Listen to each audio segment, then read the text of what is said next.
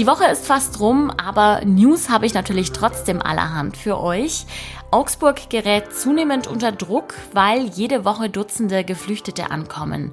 Wie man das Problem mit der Unterbringung lösen will, das erklärt mein Kollege Jan Kanzora heute im Nachrichtenwecker. Die sollen dem Landkreis Augsburg ja zugeteilt werden und ähm, erstmal im früheren Impfzentrum in Gablingen unterkommen. Wenn ich das richtig verstehe, ähm, das muss man abwarten, ob das so kommt oder ob tatsächlich eine ja, Schullandheimbelegung im Raum steht oder möglicherweise auch das Schulturnheim geschlossen werden. Außerdem geht's um eine Streiterei mit Folgen am Kö und einen kontroversen EU-Vorschlag für neue Führerscheinregeln. Ich bin Greta Brünster, schön, dass ihr dabei seid. Fast vier Jahre ist es her, dass ein tödlicher Schlag am Königsplatz weit über Augsburg hinaus für Entsetzen und Anteilnahme gesorgt hat. Strafrechtlich ist der Fall längst entschieden. Im November 2020 wurden drei junge Männer verurteilt. Der Haupttäter, der damals 17 war, erhielt eine Jugendstrafe von vier Jahren und sechs Monaten. Doch jetzt kocht die Geschichte noch einmal hoch, denn der Freistaat verklagt zwei der damals verurteilten Männer auf Schadenersatz. Bayern hatte damals einem 50-Jährigen, der ein Opfer der Männer war, Geld für seine Behandlungskosten vorgestreckt. Das waren insgesamt fast 14.000 Euro. Dieses Geld will der Freistaat von zwei der Verurteilten nun zurückerhalten. Für die beiden Männer ist es aber wohl schwierig, eine solche Summe aufzubringen, wie ihre Verteidiger dargelegt haben.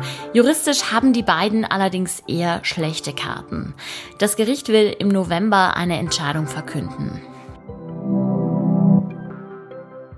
Wir bleiben direkt beim Thema Gewalttaten am Königsplatz. Am Mittwochnachmittag hat ein Polizeieinsatz am Kö für Aufsehen gesorgt.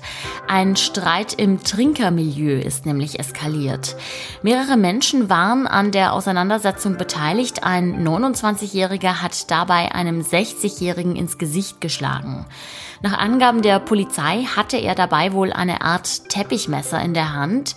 Ein weiterer Beteiligter, nämlich ein 58-Jähriger, hat dann eingegriffen und sich laut Polizei an dem Messer verletzt.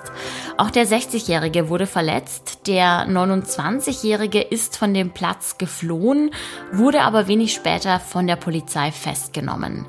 Das Messer wurde dann sichergestellt und die Polizei ermittelt jetzt wegen gefährlicher Körperverletzung gegen den 29-Jährigen. Dabei nutzt sie auch die Aufzeichnung der Videoüberwachung auf dem Königsplatz. Viele Kommunen in Deutschland klagen ja, dass sie bei der Unterbringung von Geflüchteten so langsam an ihre Grenzen kommen. Und auch die Stadt Augsburg und der Landkreis stehen derzeit stark unter Druck. Die Regierung von Schwaben weise ihr 20 bis 30 Menschen pro Woche zu, heißt es zum Beispiel von der Stadt Augsburg. Man bekomme dafür eine Vorlaufzeit von ungefähr einer Woche. Augsburg erfülle die vorgegebene Quote, liege sogar deutlich darüber, das wird betont. 1160 Geflüchtete sind laut Stadt aktuell in 94 dezentralen Unterkünften untergebracht. Dazu kommen die Menschen in staatlichen Einrichtungen, für die die Regierung von Schwaben verantwortlich ist. An dieser Stelle folgt wie immer der Blick aufs Wetter. Nach diesen sonnigen Tagen wird es jetzt erstmals richtig regnerisch und bewölkt. Die Temperaturen liegen zwischen 12 und 14 Grad. Nun also doch nicht. Das Select Hotel an der Stadtgrenze von Augsburg wird nicht zur Flüchtlingsunterkunft. Woran die Pläne gescheitert sind und welche Alternativlösungen es gibt, das weiß mein Kollege Jan Kanzura. Hallo Jan. Hallo Greta. Die Entscheidung kam ja selbst für das Landratsamt unerwartet. Wie ist es denn dazu gekommen? Ja, also ich glaube, dass die Entwicklung fürs Landratsamt vielleicht unerwartet kam. Letztlich hat ja das Landratsamt selbst diese Entscheidung getroffen, ähm, den Plan nicht weiter zu verfolgen, dieses Hotel zu einer Flüchtlingsunterkunft zu machen. Hintergrund dieser Entscheidung war, dass nicht ganz sicher gewesen wäre, ob man denn dauerhaft oder zumindest für diese erstmalig angedachten sechs Monate dort ein Asylheim hätte unterbringen dürfen. Und zwar deshalb, weil der Eigentümer dieser Immobilie ähm, nicht einverstanden war, wie das vonstatten ging und von diesen Plänen vorab auch gar nichts gewusst hatte. Ähm, bei dem Eigentümer handelt es sich nach meinen Recherchen um einen Mann aus dem Iran, einen wohlhabenden Geschäftsmann. Und dem gehört das Ganze zu großen Teilen, also zu 95 Prozent über eine Firma. Und der vermietet das oder verpachtet das ja an diese Hotelgesellschaft, die ihrerseits den Vertrag mit dem Landratsamt abgeschlossen hatte.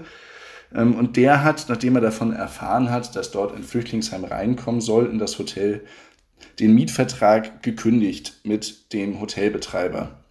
Dem hat der Hotelbetreiber widersprochen. Das kann man ja, man muss ja so eine Kündigung nicht gleich hinnehmen. Aber mit dieser Kündigung und dem Streit zwischen Eigentümer dieses Gebäudes und äh, Hotelgesellschaft wäre natürlich immer die Möglichkeit im Raum gewesen, hätte im Raum gestanden, dass dieses ganze Unterfangen auch gerichtlich untersagt wird. Nach Angaben von Landrat Martin Seiler ging es in der Sache ja ums Geld. Äh, kannst du vielleicht erklären, was genau er damit meint? Es war ja zunächst mal eine sehr überraschende Entscheidung, dieses Hotel überhaupt als Flüchtlingsunterkunft auszuwählen. Eine Entscheidung, die der Landrat äh, Martin Seiler damit begründet hat, dass es schlicht keine weiteren Flächen gibt. Er wollte dort ja auch sehr viele Asylbewerber unterbringen, nämlich bis zu 440 Männer. Ähm, das ist ja eine doch recht große Zahl. Und äh, für die Unterbringung dieser Männer zahlt ja auch der Staat ähm, den Betreibern oder den, den, ja in dem Fall den Betreibern dieser Unterkunft ein bisschen Geld. Es, normalerweise wäre Miete geflossen, vermute ich. In dem Fall ging es um, wäre es um Beherbergungskosten gegangen. Um welche konkreten Summen es dabei gehen sollte, weiß ich nicht mit Gewissheit. Was klar ist, es muss ein deutlich höherer Betrag gewesen sein als das, was das Hotel normalerweise verdient mit dem normalen Hotelbetrieb, der aber nach meinen Recherchen auch gar nicht so schlecht lief. Also es ging schon um, um große Geldsummen offenbar, die zumindest im Laufe der Monate angelaufen wären. Nach der Darstellung des Landratsamtes, die bislang auch unwidersprochen ist, muss man sagen, ähm, war der, der Konflikt zwischen dem Eigentümer dieser Immobilie und der Hotelgesellschaft gar nicht so sehr darin begründet, dass der Eigentümer gesagt hätte, halt stopp, hier bitte keine Flüchtlinge rein, sondern vor allem deshalb gab es wohl einen Konflikt nach Darstellung des Landratsamtes, ähm, weil der Inhaber dieser Immobilie selbst gerne Vertragspartner vom Landratsamt gewesen wäre bei der Unterbringung von Flüchtlingen, also diesen Zwischenschritt quasi über die Hotelgesellschaft ähm, gerne ausgespart hätte. Warum wollte man denn eigentlich ein Hotel nutzen? Das ist ja eher untypisch. Man könnte ja auch auf Schullandheime oder notfalls sogar Schulturnhallen zurückgreifen. Ja, das hat äh, Landrat Martin Seiler, also der Landrat vom, vom Landkreis Augsburg, damit begründet, dass er diesen Schritt nämlich erstmal vermeiden wollte, äh, Schulturnhallen zu belegen oder das Schullandheim quasi als Flüchtlingsunterkunft zu nutzen er hat es begründet als, als Entscheidung für die Bürgerinnen und Bürger in seinem Landkreis, denen er diese Angebote oder diese, diese ja, Infrastruktur mit Schulturnhallen und Schullandheimen nicht wegnehmen wollte, um dort Flüchtlinge unterzubringen.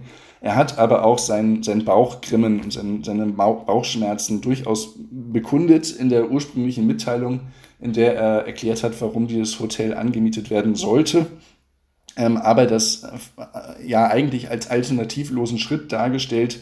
Ähm, andernfalls, so war der Tenor, müsste man das Schullandheim zum Beispiel schließen und als Flüchtlingsheim nutzen ähm, und als nächsten Schritt dann auch äh, einige Schulturnhallen im Landkreis Augsburg.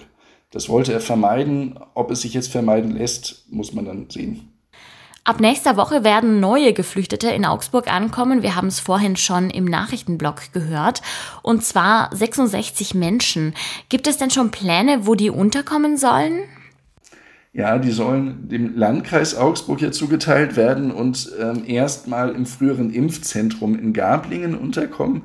Wenn ich das richtig verstehe, ähm, das Landratsamt Augsburg hat aber auch gesagt, man wolle nochmal in Kontakt treten mit der Regierung von Schwaben, die quasi für die Zuweisung der Asylbewerber zuständig ist, ob sich nicht dort noch eine andere Lösung finden lässt. Ähm, das muss man abwarten, ob das so kommt oder ob tatsächlich eine ja, Schullandheimbelegung im Raum steht oder möglicherweise auch das Schulturnheim geschlossen werden.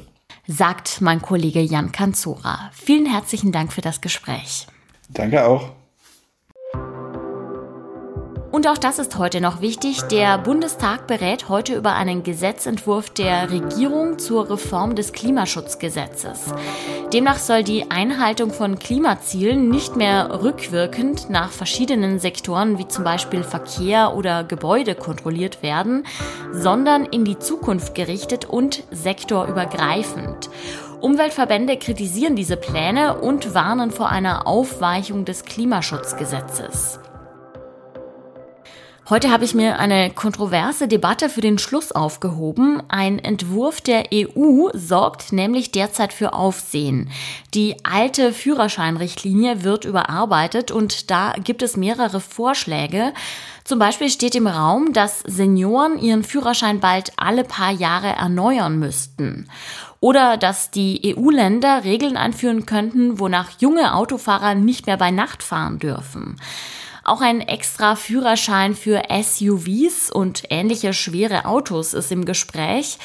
All das soll dafür sorgen, dass es weniger Todesfälle im Straßenverkehr gibt.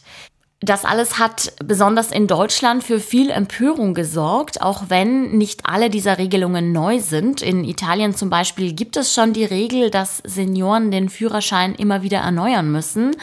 In Deutschland hat das besonders Verkehrsminister Volker Wissing kritisiert. Der FDP-Politiker versteht Autofahren als Teil der Freiheit. Er verstehe nicht, warum man besonders alte und junge Autofahrer unter Generalverdacht stellen wolle, erklärte Wissing. Es wurde allerdings auch sehr viel Wirbel um dieses Thema gemacht, denn die neuen Regeln würden nur für neue Führerscheine gelten und sind bisher auch nur Vorschläge. Beraten will das Europaparlament darüber erst im Dezember und ein Beschluss soll dann im nächsten Jahr fallen. An dieser Stelle würde mich jetzt mal interessieren, was ihr über diese Vorschläge denkt. Glaubt ihr, man könnte damit viele Verkehrstote verhindern oder haltet ihr diese Vorschläge eher für Einschränkungen der Freiheit, so wie das Volker Wissing auch sagt? Schreibt eure Meinung gerne per Mail an nachrichtenwecker.augsburger-allgemeine.de. Ich freue mich schon sehr, von euch zu lesen. Und damit sage ich Ciao und danke fürs Zuhören. Der Nachrichtenwecker geht jetzt wie immer in die Wochenendpause. Ab Montag ist dann meine Kollegin Tyra Webster für euch am Start. Mein Name ist Greta Brünster. Ich sag Ciao und macht es gut.